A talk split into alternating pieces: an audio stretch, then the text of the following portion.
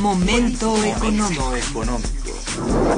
Radio UNAM y el Instituto de Investigaciones Económicas presenta Momento económico.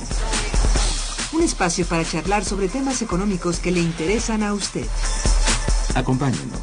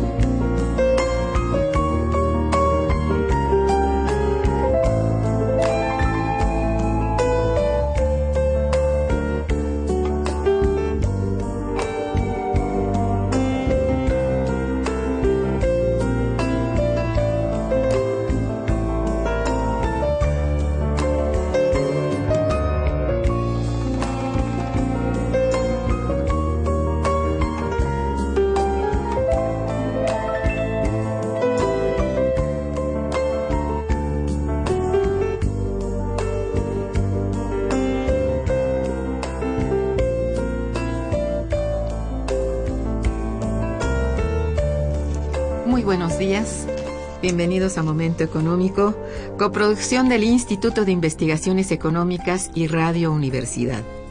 Les saluda Irma Manrique, investigadora del Instituto de Investigaciones Económicas, hoy jueves 28 de mayo de 2015. El tema que abordaremos el día de hoy es la economía mexicana en un contexto internacional de crisis para ello contamos con la valiosa presencia de nuestro compañero, el doctor César Armando Salazar López. Bienvenido, César, al programa. Muchas gracias, doctora, por la invitación. Nuestros teléfonos en el estudio son 55 36 89 89 con dos líneas. Y para comunicarse desde el interior de la República, contamos con el teléfono LADA sin costo 01800 505 26 88. La dirección de correo electrónico para que nos manden sus mensajes es una sola palabra momentoeconómico arroba unam.mx. De nuestro invitado. César Armando Salazar López es doctor, maestro y licenciado en Economía por la Universidad Nacional Autónoma de México. Actualmente es investigador del Instituto de Investigaciones Económicas y profesor de Teoría Económica en la FES Acatlán de la propia UNAM. En 2011 obtuvo el Premio Anual de Investigación Económica Maestro Jesús Silva Herzog, convocado por el propio Instituto de Investigaciones Económicas. Ha formado parte de otros grupos de investigación como el Boletín Situación y Perspectivas de la Economía Mexicana, publicación digital y cuatrimestral de nuestro instituto, Actualmente es el coordinador del posgrado en Economía en el Instituto de Investigaciones Económicas y también coordinador de Momento Económico Boletín bimestral. Cuatrimestral. Cuatrimestral. Él, por supuesto, cuenta con diversas publicaciones, pero entre ellas destaca su libro Acumulación de Capital y Distribución del Ingreso, un paradigma teórico alternativo para países en desarrollo. Muy bien, el Instituto de Investigaciones Económicas cuenta con diversos mecanismos de análisis de coyuntura económica. Entre ellos tenemos eh, escritas, auditivas y visuales principalmente. Ya todos ustedes saben, pues el, el programa de radio y los digitales que tenemos varios. Así pues que a través de la página web eh, hay este eh, que es www.iiec.unam.mx, se ha puesto al alcance del público en general diversos productos de forma gratuita que compilan el trabajo de los investigadores del instituto. El día de hoy hablaremos del Boletín Digital Momento Económico y de sus contenidos el cual ahora se encuentra bajo la coordinación, como decíamos, de nuestro invitado, el doctor César Armando Salazar López, a quien ya he dado la bienvenida y a quien, eh, bueno, le solicito mm, atentamente nos explique el objetivo central del boletín y cada cuando aparece su periodicidad, quiénes participan y cuáles son los temas eh, mm, idóneos, pues, obligados para ser puestos en este boletín. Bueno, pues antes que nada, muchas gracias por la invitación. Eh, es un honor estar aquí con usted. Muchas eh, gracias. Eh, el, momento económico, este boletín, realmente lo, lo, tomo yo en la coordinación el año, el año pasado. previamente se venía haciendo también con una dirección muy adecuada de Genueva Roldán también del instituto y digamos que no cambia mucho la esencia, sí cambia la periodicidad con la que aparece, ¿no? pero, pero me parece que la, la esencia es la, la, misma, es mostrar o tener eh, un medio de difusión para que los investigadores del instituto, en, digamos en general, ¿no? pero, pero también otros investigadores de la UNAM o fuera de ella, puedan eh, mostrar sus resultados de investigación en un marco mucho menos eh, complejo que el de un artículo científico o un capítulo en libro y que pueda ser asequible para la mayoría de los que de los que estén interesados por los temas eh, que se tratan en él es un análisis de la coyuntura económica eh, de México del mundo no en los en los tres números que me ha tocado a mí coordinar Hemos hablado desde las perspectivas de la política fiscal hacia finales del año pasado, así como nos incorporamos al debate del salario mínimo y las condiciones de precarización del, del, mercado de trabajo, de los mercados de trabajo en México, así como en este último número, que es el que presentamos en, en, en, marzo, el, número de marzo que salió una semanita después, en, la primera semana de abril, tratamos sobre las condiciones de la coyuntura de crecimiento económico en México y de cómo también el contexto internacional afecta, pero también como el, el, mercado interno mexicano es el, elemento también detonador, que, o que es un elemento muy importante que debemos tomar en cuenta. ¿no? Entonces, el, momento económico es cuatrimestral, aparece eh, en marzo, en julio y en, y en noviembre, y vale la pena decir que en esta nueva reorganización que tuvimos de, este tipo de, de, de, medios de difusión eh, impresos, y por distribución en la página web, eh, se complementa en el momento económico con el situación y perspectivas de la economía mexicana, que es el, el, otro boletín. El otro boletín en donde, digamos, la idea es mostrar los pronósticos de, de, crecimiento de la economía mexicana desde el, el, equipo que lidera Armando Sánchez. Y que es bastante atinado. Habría que remarcar esto, ¿no? Desde que se empezó a hacer, pues trabajaron muy duro el equipo todo del de prospectiva que antes se llamaba prospectiva y este y fue muy atinado en en esa prospectiva tendríamos que decirlo no sí sí sí. Hasta hoy.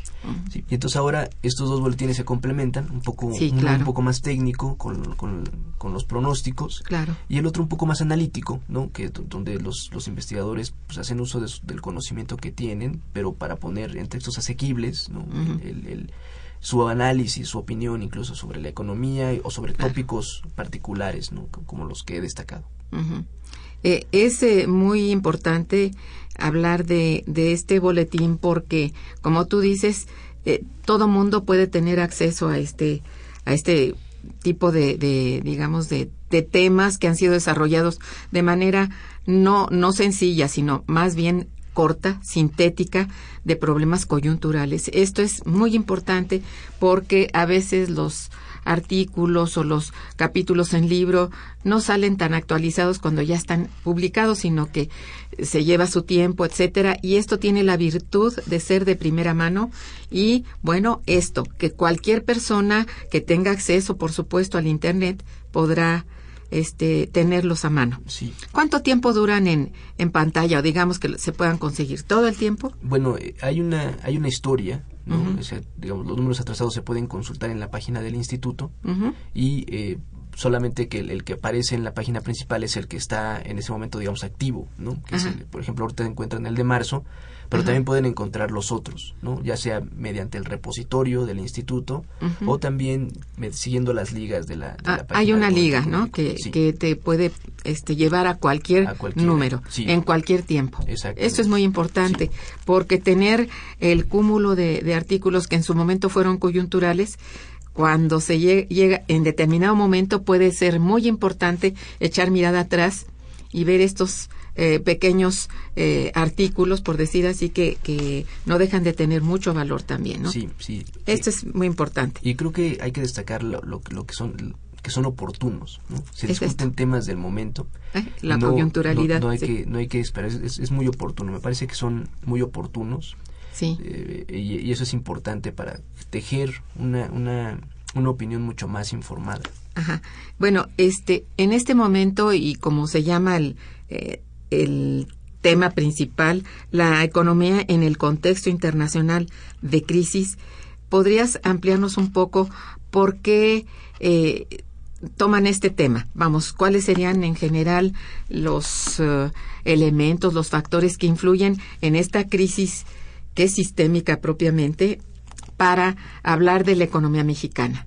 ¿Qué sucede con nuestra economía mexicana? Digamos, para este número de marzo-junio propiamente, eh, digamos, este, ¿qué, qué puede ser, eh, qué es lo que señala con puntualidad?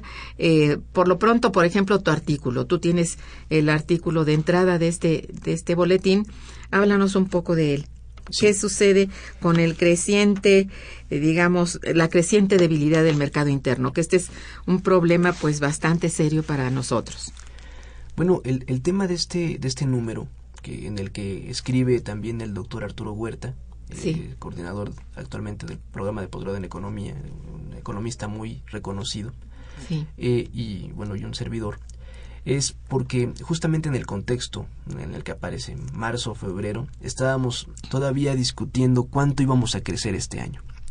Entonces las condiciones económicas mundiales se tornaron complejas cuando a partir de septiembre empieza la caída de los precios del petróleo. Y, Precisamente. bueno, particularmente para la economía mexicana. Y también empieza la volatilidad en el tipo de cambio de la mayoría de las monedas de los países emergentes. Ciertamente países han tenido otros países han tenido una mayor devaluación, por ejemplo, Rusia, Brasil, han tenido mayores movimientos en sus tipos de cambio. México probablemente ha, esta- ha- tenido esa menor volatilidad, pero también ha sido afectado y el peso se ha devaluado. Entonces, cuando estábamos escribiendo, cuando estábamos viendo la, qué, qué temas tendrían que incorporarse, pues uno obligado era hablar justamente de cómo la política económica genera amplias vulnerabilidades de la economía mexicana, porque la hace muy, muy eh, propensa a que los choques externos la afecten. ¿Y por qué, por qué son, somos tan dependientes o por qué estos choques externos pueden afectar pues, de, diversas, de diversos medios, pero también ante la imposibilidad de nuestro mercado interno de responder fuertemente ante los choques externos? Entonces, es, es así como llegamos a, a- a la- digamos, a concluir que estos artículos, debe- que, est- que este número debería hablar justamente sobre el desempeño, sobre cómo se iban a empezar a caer las expectativas de crecimiento para, para este año, digamos que comenzamos en casi cuatro.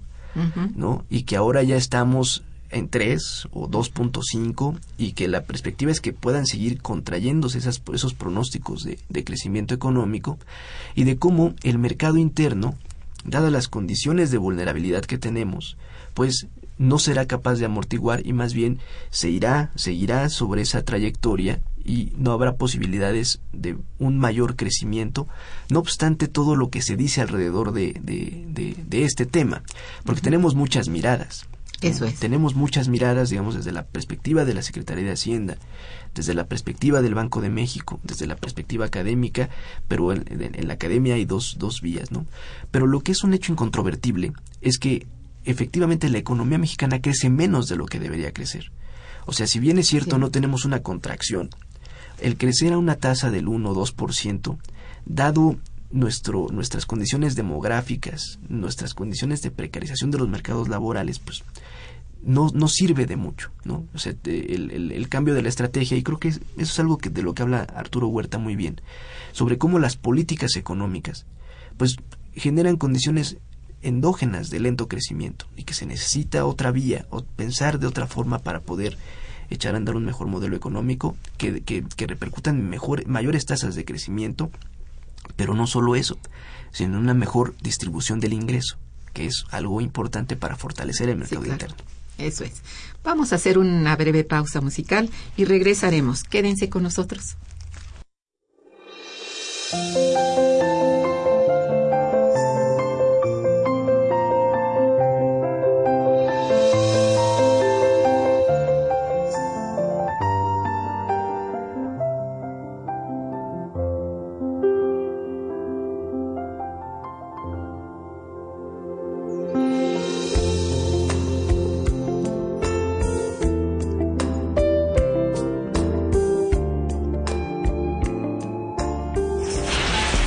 Escuchando Momento Económico.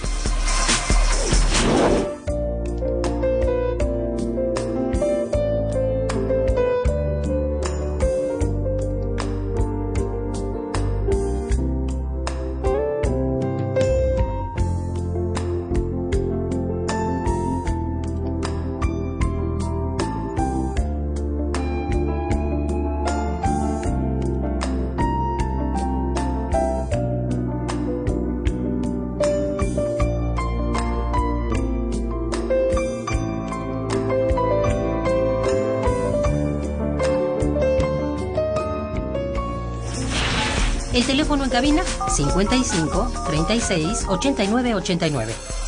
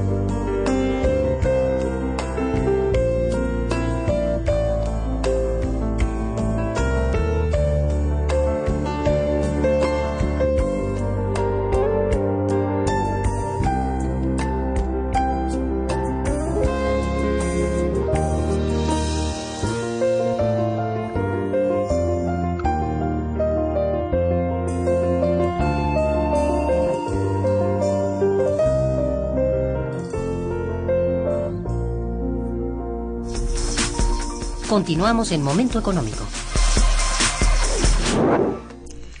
Muy bien, tenemos pues eh, graves retos dentro de la economía mexicana que tienen que ver eh, en buena medida con el ámbito interno, digamos, con la suerte del mercado interno.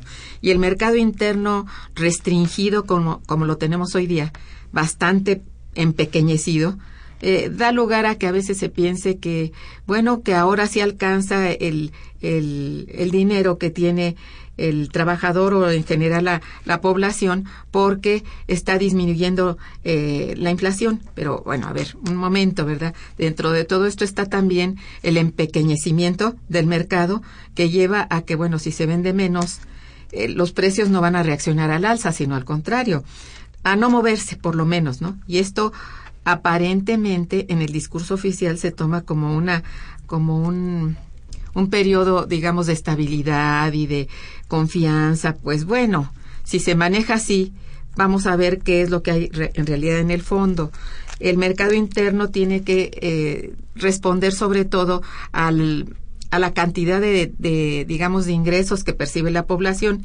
Es decir si todos tienen un empleo y si este empleo es, como se dice hoy, un eh, pagado con un salario digno. Y esto del salario digno, bueno, te lo dejo porque es tu tema y yo creo que aquí es importante que abordemos esta parte que nos corresponde realmente como política pública interna. ¿Qué opinas? Bueno, el, desde luego que el, el- el punto importante cuando destacamos la debilidad del mercado interno es también analizar las condiciones de precarización del- mercado de trabajo en México. ¿no? Sí. Eh, aquí valdría la pena eh, asumir ciertos, ciertos conceptos, ¿no? Por ejemplo, eh, la informalidad y la formalidad, ¿no? El, eso, esos son, son elementos eh, que se deben de destacar Sí. y que también podrían no estar tan asociados a, la- a las condiciones de empleo precario. Y lo, y lo voy a explicar así. Una de las, de las grandes banderas que ha tenido el actual gobierno es el crecimiento del, del- del empleo registrado en el Instituto Mexicano del Seguro Social. Ese sería un empleo formal, Sí. y que al ser un empleo formal está dentro de la legislación laboral y entonces el trabajador tiene acceso a otros dos componentes del salario que son muy importantes además del propio salario digamos no sino la, la la- por ejemplo el, el acceso a servicios de salud no.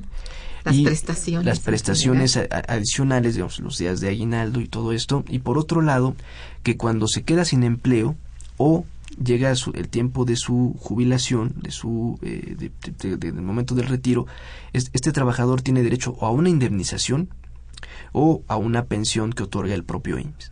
Entonces, ese, ese, y se considera que ese es empleo, ese es un empleo eh, formal, bueno, digno, podríamos incluso decirle.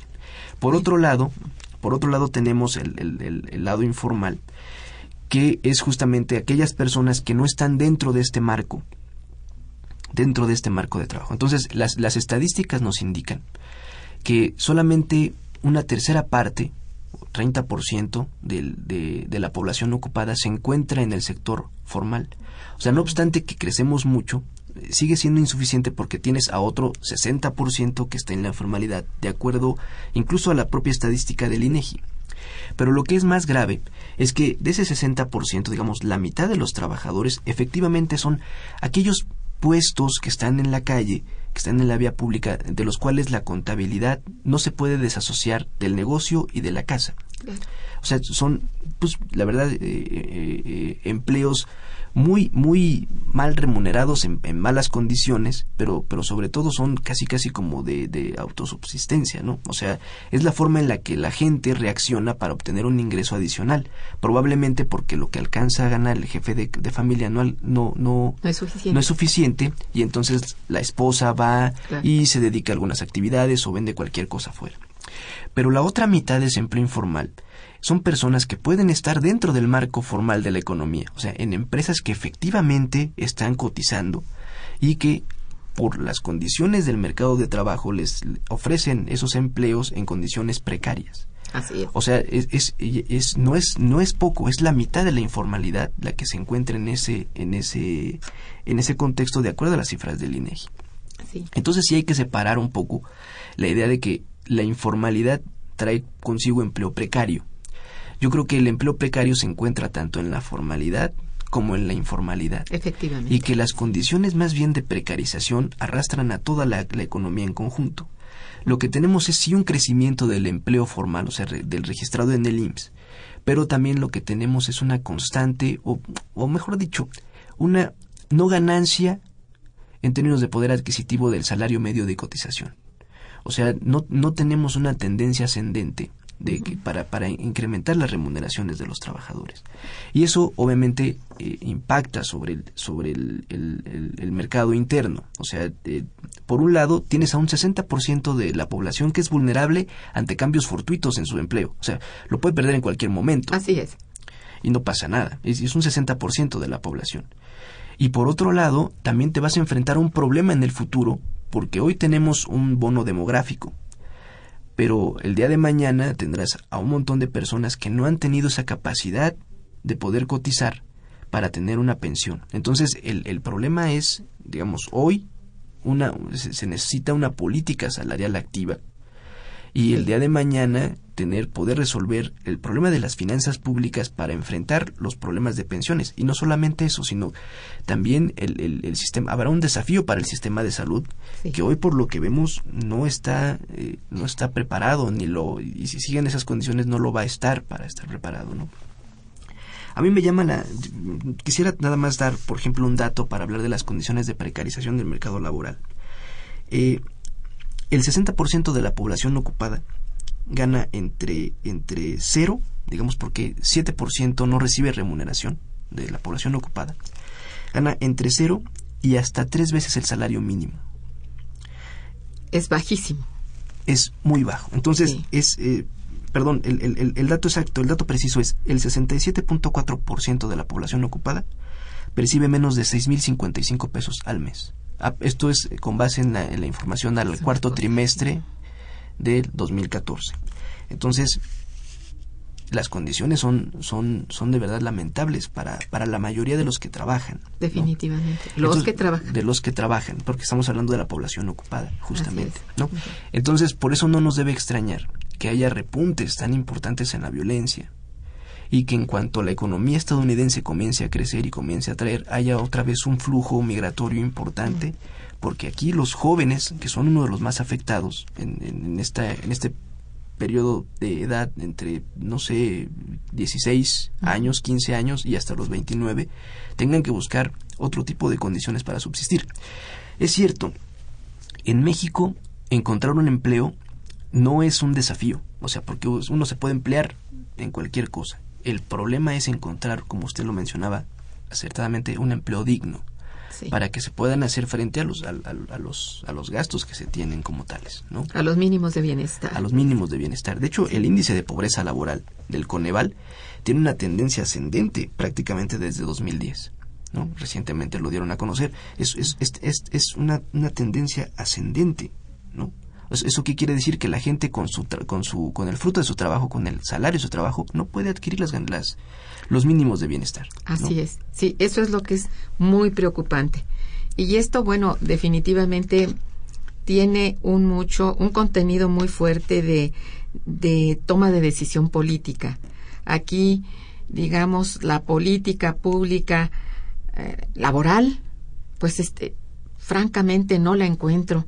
Perdóname, no he encontrado en, por ejemplo, en la Secretaría del Trabajo ninguna línea que nos indique vamos, la posibilidad de estímulo, la posibilidad de programas adecuados. No lo sé, tú eres el experto en esto, quizá tú sí los hayas visto, pero si los hay, son tan pequeños los programas que no alcanzan a cubrir ese 67% de los que sí trabajan y el resto de los que no trabajan pues no tienen posibilidad alguna o están en la informalidad. Eh, dicho sea de paso que, bueno, se calcula que en la informalidad hay más de la mitad de la población económicamente activa. Entonces, y, y básicamente mujeres.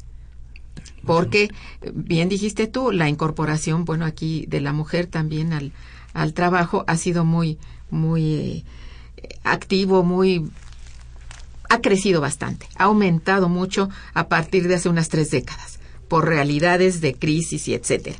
Pero eh, aún este, esta incorporación no encuentra también eco, ninguna mujer por preparada que esté puede encontrar tampoco una posibilidad de un trabajo digno. Y en la informalidad, pues ya no podemos decir más nada, ¿no? Y el impacto de este número de personas que trabajan en la informalidad también tienen un peso muy fuerte sobre la falta, digamos, de, de mm, cotizas, no de cotización, sino de, de cumplir con un deber ciudadano que es el de pagar impuestos. Entonces, y nadie quiere saber de incorporarse a los eh, este, personajes que pagamos impuestos, ¿no? Como no sea que esté esto en una nómina, nadie está pensando realmente en ir a pagar impuestos. Y esto por más de que existe un programa por ahí de, de apoyo para vivienda, qué sé yo, si tú te incorporas al, a los contribuyentes activos, no es muy atractivo y esto es muy delicado para el caso de la, este, digamos, recolección de recursos para tener con qué responder en el gasto público.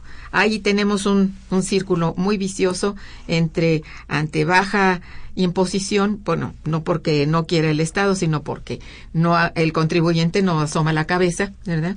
Por un lado, y por el otro, el gasto que se ha disminuido por la falta de contribuyentes, por una parte, que la, aunque la masa de contribuyentes es muy grande, hay todavía graves fallas en cuanto a la reforma fiscal. No se ha cumplido con que los que deben, todos los que deben pagar, pagan. definitivamente los de muy altos ingresos, la mayoría no paga. Esto es gravísimo para el país. Pero si a eso le sumamos el que en la informalidad está mucha gente que dice, pues prefiero que no saber nada de, de la Secretaría de Hacienda, ¿verdad? Y sus cobros, porque en un momento dado, pues no tienen la seguridad de seguir trabajando, de seguir obteniendo, pues, ingresos. ingresos. Y esto es grave porque de todos modos va a andar detrás de ti este, Hacienda para que hagas una declaración, aunque sean ceros. Y esto, en el momento en que tú entras a trabajar, ya te empieza a grabar. Y eso a nadie le hace gracia, puesto que hay, bueno, el rezago de que con un gasto público muy bajo, aunque hay un gasto social eh, amplio, este es más bien de orden bueno, asistencialista, que no es realmente dentro de la inversión productiva en infraestructura, pues, y que esto es una grave falla desde luego de políticas públicas. Me estoy refiriendo pues al ámbito interno que tiene pues estas estos eh, vueltas eh, no virtuosas sino por el contrario, ¿verdad? Entonces eso está haciendo mucha mucho peso, pesa mucho pues para la economía, para el mercado interno. Y el mercado interno está varado en medio de todos estos problemas, los que tú has mencionado, y los que estamos diciendo pues con relación a la falta de eh, este, contribuyentes que realmente amplíen un poco más la, la pirámide, digamos, de, de, de pago. Bueno, siendo esto así, tenemos el otro lado que tú mencionas en tu artículo muy interesante sobre los choques externos. Ah, respecto a ello, me gustaría que tú, o me, te pido, te solicito que nos hables de esto. Después de una breve pausa, nos piden un puentecito, vamos a oír linda música. Por favor.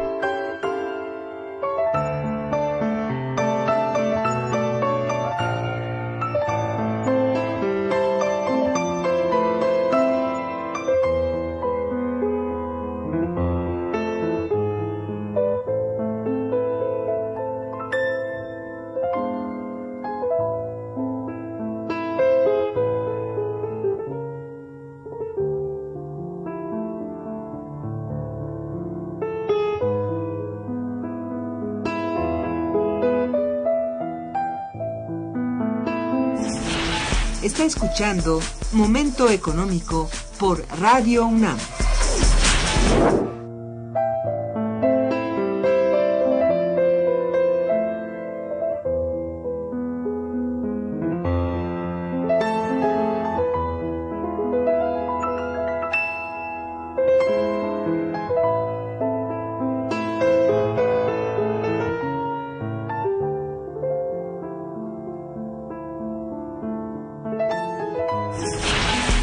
Teléfono en cabina es el 55 36 89 89.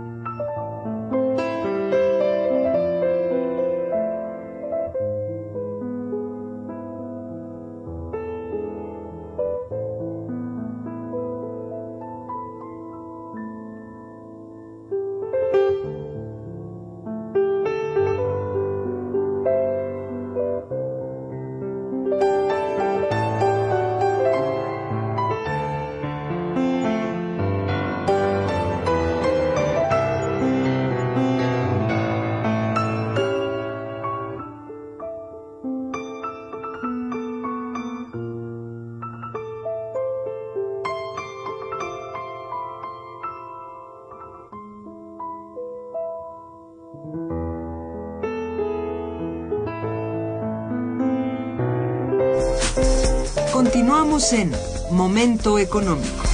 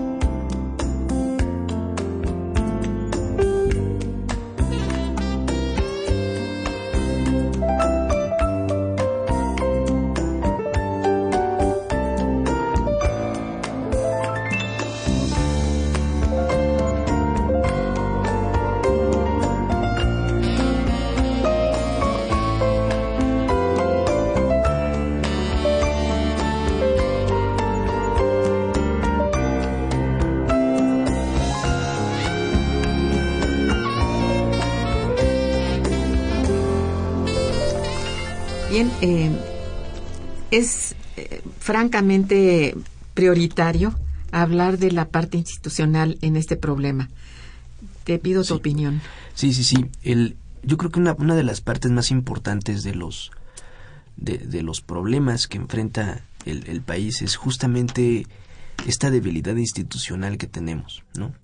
Eh, por ejemplo, usted mencionaba hace un momento sobre si había planes y programas para poder fortalecer el mercado interno. Uh -huh. Bueno, la reforma laboral se dio hace apenas dos años, dos, dos, dos o tres, incluso antes de que comenzara el, el, el periodo de, del actual presidente. Y la idea, bueno, es, es, es todas aquellas cosas, eh, digamos, ese tipo de contrataciones que la ley no permite. Entonces la, la debilidad institucional está allí, en que si tú haces cumplir la ley, pues no es necesario que hagas tantos paquetes eh, para poder formalizar a la economía. Sí. Haz, haz, cumplir la ley y con eso, con eso lo tienes. Pero en México eso es, eso es, eh, pues es muy difícil, ¿no? En México lo que vemos es que incluso un camión puede circular en carriles de periférico a mediodía sin que nadie le diga nada. Y en el centro. Y en el centro, sí, sí, sí, en carriles centrales de periférico. Ahí, ahí está el, el, el punto. O sea, si en algo tan evidente no se hace sentir la institucionalidad, la, la, el poder del Estado, pues entonces en estas cosas en donde se actúa con grandes intereses, pues menos. Por ejemplo, una, una, uno de los, de los grandes miedos respecto a la reforma energética, por ejemplo, es cómo, cómo va a actuar el Estado frente a estos grandes corporativos. El escándalo, el escándalo que hoy en día tenemos de OHL muestra justamente la debilidad institucional. Entonces se pueden hacer muchas leyes, se pueden hacer muchos intentos, incluso bien intencionados. Pero el problema fundamental estará en echarlos a andar de verdad. ¿no? El, el, el, problema de las instituciones en este país es que, por desgracia, no tenemos un marco eficiente de regulación y de, y de castigo. ¿no? O sea, cada año escuchamos lo mismo. Hay desvíos, no se gastó de forma adecuada en municipios y estados, y cada año el, el, el auditor eh, de la federación nos dice no tengo dientes para poder castigar, no tengo los, los elementos para poder castigar y entonces estamos en, un, en muy muy mal parados en ese sentido. Sí. ¿no? O sea, ¿qué tendríamos que hacer para formalizar a, a, a los trabajadores? Pues hacer cumplir la ley. Sí. O sea, que hubiera de verdad eh, supervisores que estuvieran en las empresas, uh -huh. porque como lo mencionaba, el, el, el 50% de los informales eh, están de alguna forma inviscuidos en la economía formal y se les podría hacer. Y si tenemos a, a, más trabajadores formales, podemos ampliar la base de contribuyentes. O sea, son problemas que van concatenados, que podemos ir resolviendo uno a la vez. Pero lo importante es el, la clase de instituciones que, que, que tenemos. ¿no? Uh -huh. La corrupción no es un problema cultural es un problema sí. de falta de instituciones que regulen y castiguen lo que se da. Esto segundo que dices tú, porque el marco normativo no hay que decir que no existe, existe y completo. Pero bueno, entre las omisiones y eh, bueno, no sé, el que no se cumple por cualquier otro, otra circunstancia más de carácter humano que de falta de, de normas o reglamentos, pues no está. Y de ahí que no se llega a la sanción. Yo entiendo que sí existen también algunas partes que hablan de sanción, pero antes de llegar a la sanción está que algo sucede en el transcurso del, bueno, del caso, por llamar de un caso, en que no está correcto el papeleo y atrás. Antes de llegar a la sanción, atrás con todo porque algo no está completo burocráticamente hablando y sí, como dices tú, es una falta muy grave de parte de las instituciones. Hay una especie como de, eh, tú dices por ahí muy, muy bien los claroscuros de, del cumplimiento, digamos, en, en términos de la sanción en términos de regulación. Si bien se desregula en un tiempo todo, bueno, es ahora también tiempo de que se re-regule, que se vuelva a la forma como requiere la actualidad, para las formas de cómo está sucediendo todo en el mundo y en el país. No pienso yo que deban tomarse o retomarse las anteriores regulaciones, pero sí las nuevas, de acuerdo, pues hasta con un país que está supuestamente tratando de insertarse en la globalización. Y esto pues ahí Sí. está, ¿no? Sí, sí, sí, yo creo que es muy importante el Sí. hacer cumplir la ley. Eh, sí. Por decreto no vamos a crecer. Así es. Bueno, tenemos algunas llamadas de nuestros eh, radioescuchas. Eh, el señor Juan Salazar, que te felicita y felicita al programa. Gracias, Muchas señor gracias. Salazar. Dice, el PIB está marcado por las reformas que implementó el gobierno y por ello es imposible que crezca. Eh, esa es una de sus eh, reflexiones. Dice, el proceso de globalización también impide el crecimiento del PIB, pues solo busca mano de obra barata y recursos naturales. Eh, mi desacuerdo por la promoción electoral del PRI, PAN y PRD en Radio UNAM, en especial por el PRI, que repetitivamente pasan su promocional. Bueno, si escucha alguien esto, pues hay una forma de, de tratar estos asuntos promocionales de electorales y en eso nosotros no tenemos ningún nada que decir excepto bueno repetir lo que dice el radio escucha está muy bien este respecto a lo del PIB y las reformas Bueno, es, ese es un tema muy importante porque fue una promesa, ¿no? Sí. El- el- las reformas, el- este, no, no fue poca cosa el número de reformas que se consiguieron en tan poco Once. tiempo. 11 dice ¿no? él mismo Y de muy importante eh, calado, porque la reforma energética resul- resulta un tema central, porque el, el- una tercera parte, si no es que un poco más, del presupuesto del, del Estado en México viene justamente de los recursos de nuestra empresa petrolera. ¿no? Entonces, ahí es, eso es un elemento muy importante de- de- para, para analizar, incluso muy ampliamente. Otra, bueno, la reforma laboral, la reforma fiscal, que ahí, ahí, en términos de la reforma fiscal hay mucho debate. ¿no? Yo, yo creo que no todo fue, fue malo, pero lo importante es también los elementos institucionales que permiten gastar con transparencia, sobre todo en estados y municipios, que es, me parece a mí, donde más corrupción encontramos. Y bueno, la reforma financiera, que, que era la, la, la, la posibilidad de poder generar mejo- un, un- un mercado crediticio más profundo que sirviera el, el crédito como tal para poder echar a andar incluso una política industrial más activa. efectivamente Y ahí nos hemos quedado. No, no ha pasado nada porque las reformas fueron o de alguna forma incompleta o no se han podido llevar a la práctica, ¿no? Uno, a mí me, me- una de las cosas que incluso menciono en el, en el texto de Momento Económico de que, que escribí es eh, un- una, una, la, idea de la reforma eh, energética era atraer los nuevos negocios petroleros ¿no? a las empresas para explotar ciertos ciertos negocios específicos como el llamado gas shale ¿no? pero con, con la baja esto- esto- estos proyectos son muy caros son muy muy caros entonces con la baja del petróleo y en general de, de- de los hidrocarburos de pues los recursos de los que ya no entraron sí estos pro- estos proyectos se vuelven ya, ya, ya exacto se vuelven imposibles de realizar. Ya no son atractivos para los inversionistas entonces ahí se dilata. O sea el, el- la Sí. caída en el precio internacional de los hidrocarburos es resultado de los países de la OPEP de los grandes productores sí. de no de, de- de disminuir los precios para da- hacer frente a estos nuevos proyectos que resultan ser muy caros sobre todo en Estados Unidos ¿no? sí Entonces eh, no- nos, nos, nos incorporamos tarde y nos incorporamos mal, porque además ya somos vulnerables ante las grandes empresas que Sí. vendrán a explotar los recursos, eh, de nuestros recursos eh, eh, petroleros, ¿no?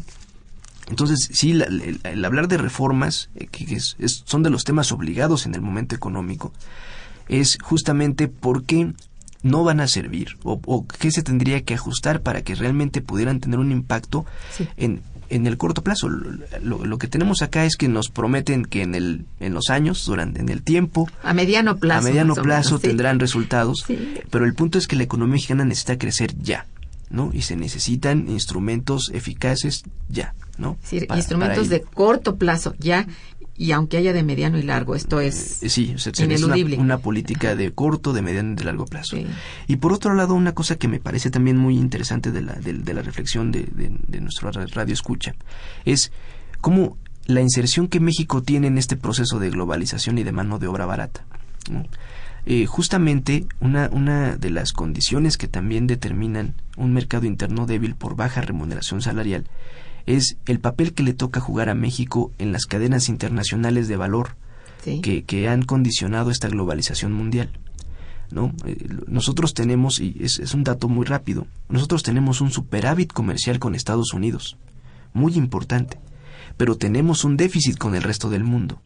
¿Eso qué quiere decir? Que nosotros importamos para exportarle a Estados Unidos. ¿Y qué es lo que hacemos? Pues simplemente maquilar. ¿Cómo somos competitivos? Mediante mano de obra barata. ¿No? Únicamente. Entonces, es- la globalización se expresa en términos comerciales de esta forma. Además de que somos ampliamente vulnerables ante las condiciones de la política monetaria estadounidense. El simple, la, la- la- la- la volatilidad de las monedas emergentes, y en particular del tipo de cambio en México, comienza justamente en septiembre, cuando se dan las reuniones en la Reserva Federal y que indican que será posible que se incremente la tasa de interés objetivo de Esto la fue Reserva tremendo, Federal. claro. Ese simple anuncio fue lo que desató toda la volatilidad en los mercados in- internacionales. Y para nosotros una devaluación no es poca cosa. Sé que sé que también aquí hay mucha controversia entre que si puede ayudar a la, a la- al, al crecimiento del comercio internacional, el crecimiento del producto en el, en el, en el mediano plazo, o que si tendrá una contracción importante en el, en el, en el corto. Pero la verdad, desde mi perspectiva, es que sí hay un efecto eh, importante negativo de la devaluación sobre el conjunto de la economía mexicana. ¿No? Y entonces ya estamos dependiendo de la política monetaria estadounidense nuevamente para poder trazar las condiciones de crecimiento en el mediano y largo plazo, y sobre todo en el corto. ¿no? Eso es.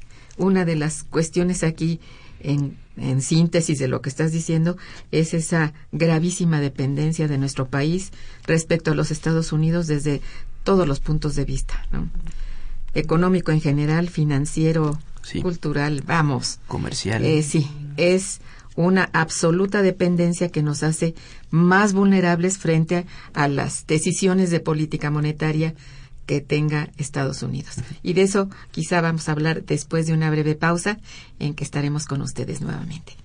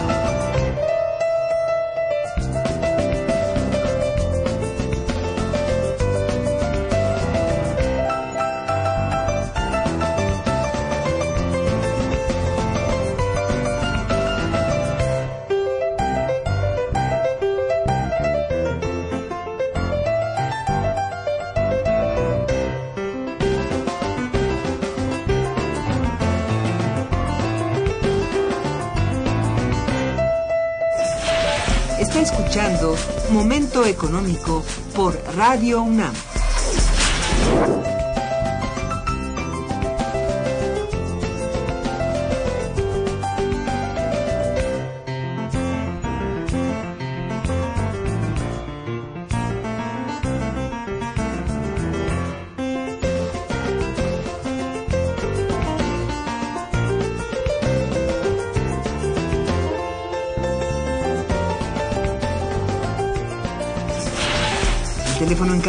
El 55 36 89 89.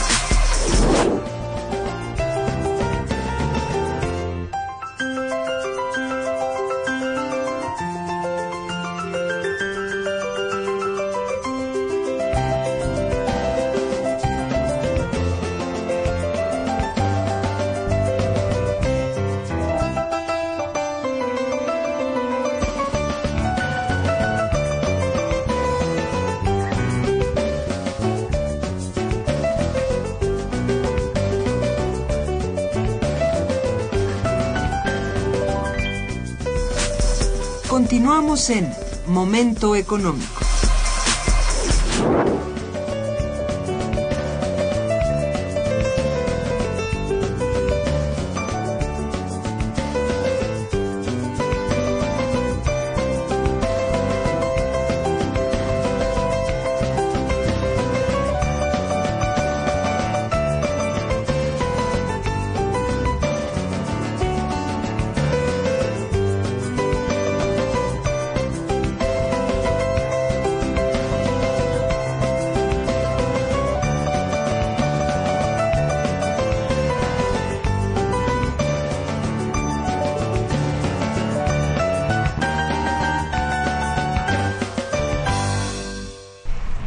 Bueno, tenemos aquí eh, eh, la llamada de don Octavio Mendoza, quien te felicita y felicita al programa. Muchas gracias, Gracias. don Octavio Mendoza.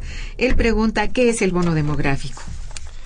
Bueno, el bono, el bono demográfico es tener a la mayoría de nuestra población en un, en un rango de edad que le permite trabajar, ¿no? En este caso es un rango de edad amplio, más o menos hasta los 65 años, desde, digamos, los 15, 15, que es la, la- ya la edad oficial en la que se puede, sí, la sí. que se puede trabajar. Entonces lo que tenemos es una, ya no, ya no tenemos una pirámide de población, sino ya se anchó eh, por el medio y tenemos una gran cantidad de personas Sí. que, que pueden trabajar, ¿no? Por, debido a, a sus rangos de edad. Ese es el bono demográfico.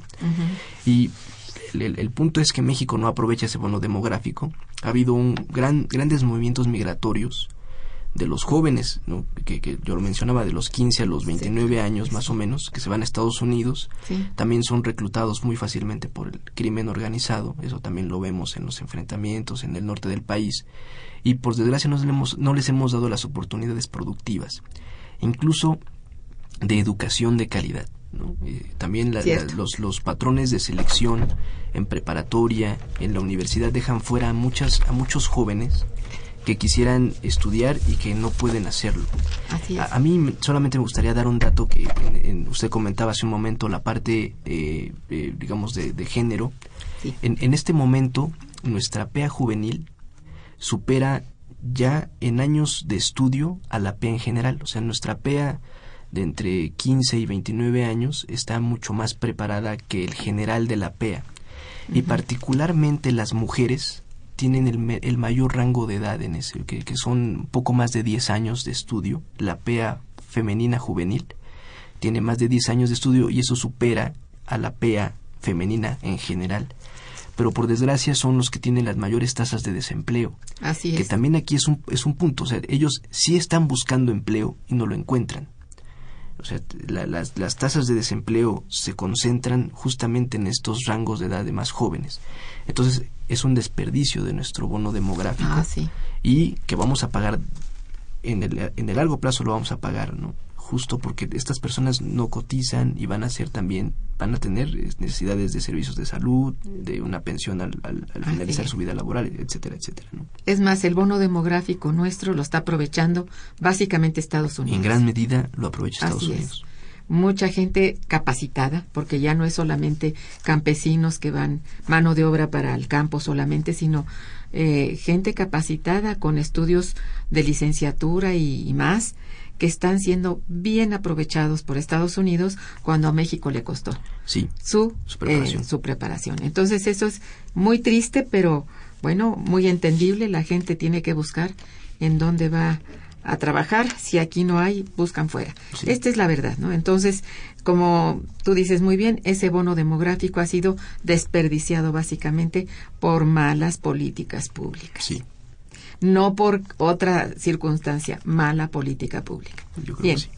Eh, doña Lucrecia Espinosa Burto te felicita y dice, opino que el problema Gracias. en México no es de leyes, sino de quien debe hacer cumplir la ley. Efectivamente. Esto es lo que también afirma nuestro invitado y estamos con ustedes dos. Armando Mondragón dice, ¿dónde podemos consultar el boletín? Si El- les dices, por favor, sí, la claro dirección. que sí. En, la página es eh, www.iec y latina y latina e de Esteban C de Carlos punto unam punto mx. Está en la página principal, está en link directo para el momento económico.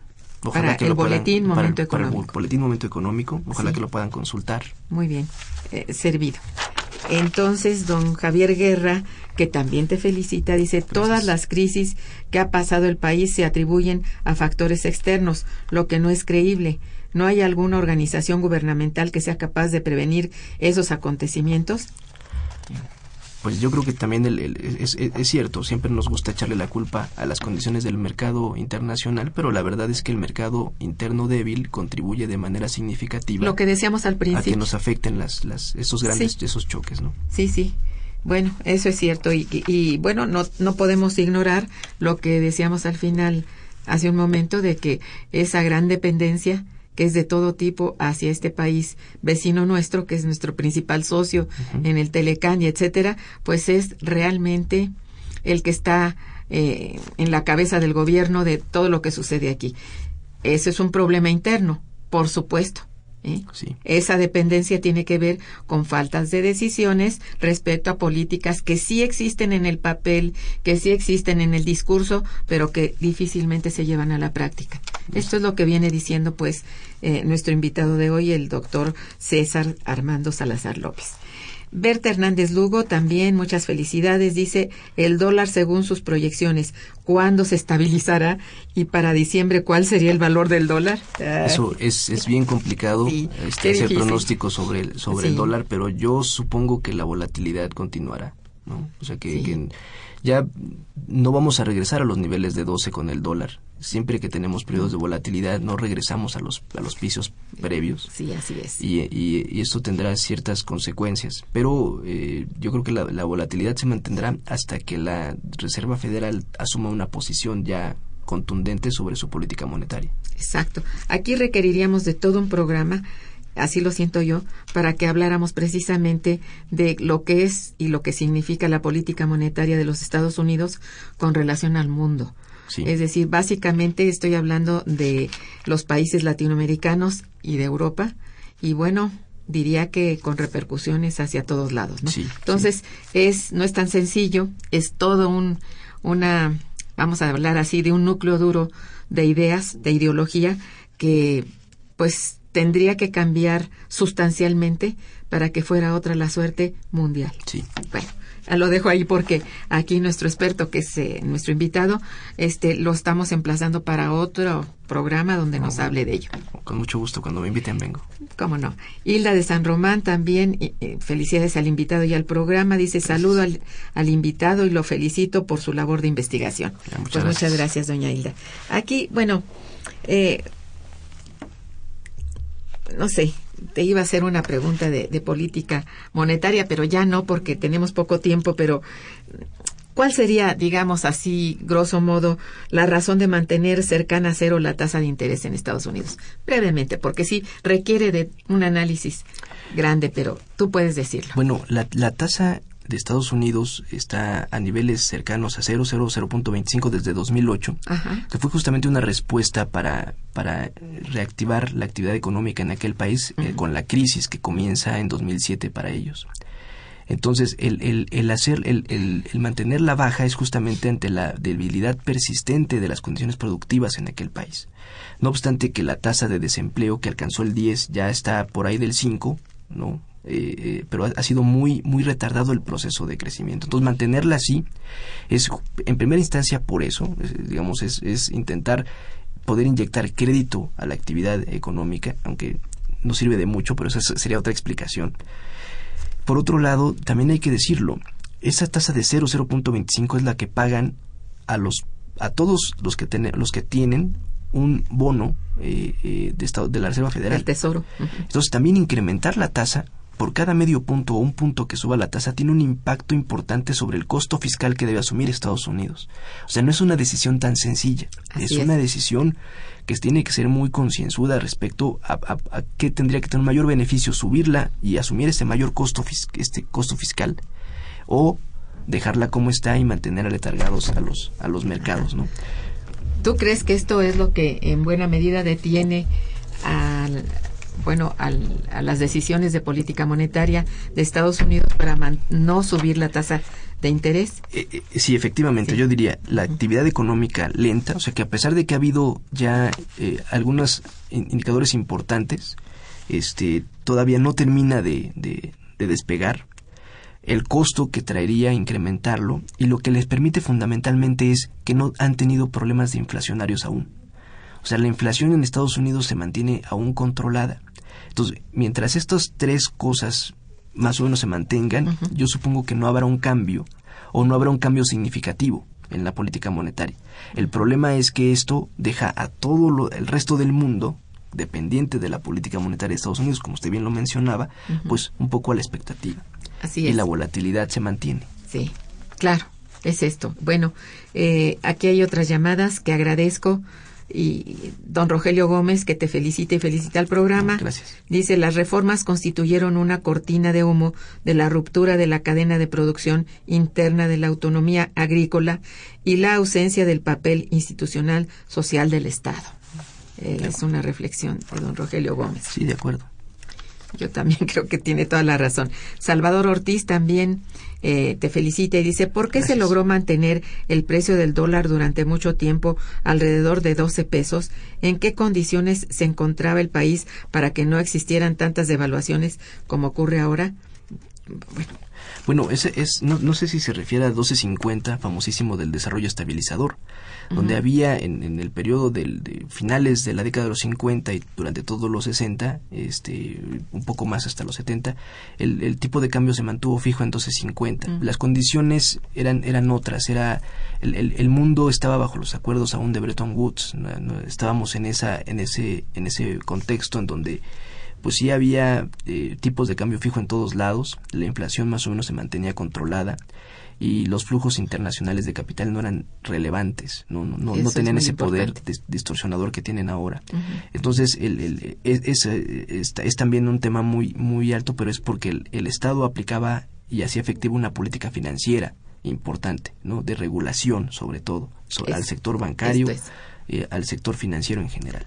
Exacto, esta es muy buena explicación. Espero que sea suficiente porque espero que sí nos hable de política monetaria y financiera muy pronto nuestro invitado de hoy. Y bueno, eh, quiero agradecerle en todo lo que vale su presencia y la explicación acerca del contenido del, del boletín en momento económico eh, que les aconsejamos vean ustedes en los números que, que pueden ver ya de forma eh, atrasados si quieren ustedes para conocer cada uno de los artículos y bueno estar pendientes de que a principios del mes próximo habrá probablemente un nuevo. En julio. En, julio estará el nuevo, el nuevo número, donde hablaremos justamente de la parte de las reformas, reformas financieras, reforma energética, eh, algunos comentarios de expertos, y ojalá que sí nos hagan el honor de, de leernos, porque creo que vale la pena.